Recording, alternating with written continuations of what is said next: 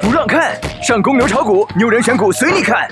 公牛炒股，跟对人选对股，公牛炒股。小白午评：沪指站稳两千九百点，普涨后进入震荡阶段。如果你想了解更多股市行情和投资信息，微信搜索“小白炒股学堂”，关注我们吧。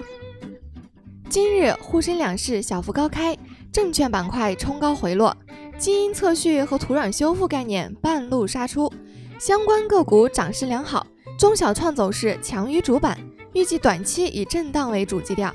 截至中午收盘，沪指报收两千九百一十八点七八点，涨二点一六点，涨幅零点零七个百分比。大盘放量上涨，向上突破，全国人民皆大欢喜。短线还有上冲的势头，但冲动是魔鬼，你弱它就强。现在市场情绪不稳定，一定要步步为营，小心驶得万年船。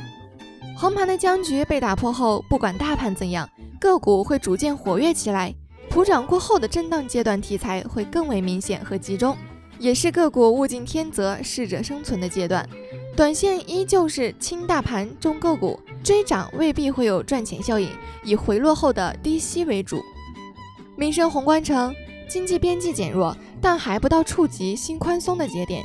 三到四月是本轮经济复苏高峰，五月明显边际减弱，但由于房地产和基建项目投资的惯性，经济向下的压力不大。二季度仍将稳稳站在底线之上。再加上五月权威人士对走老路的否定，这意味着短期内政策宽松依然难有大动作。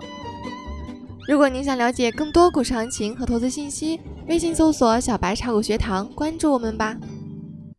本节目仅为个人学习研究用，不构成操作建议。小白提醒您，股市有风险，投资需谨慎哦。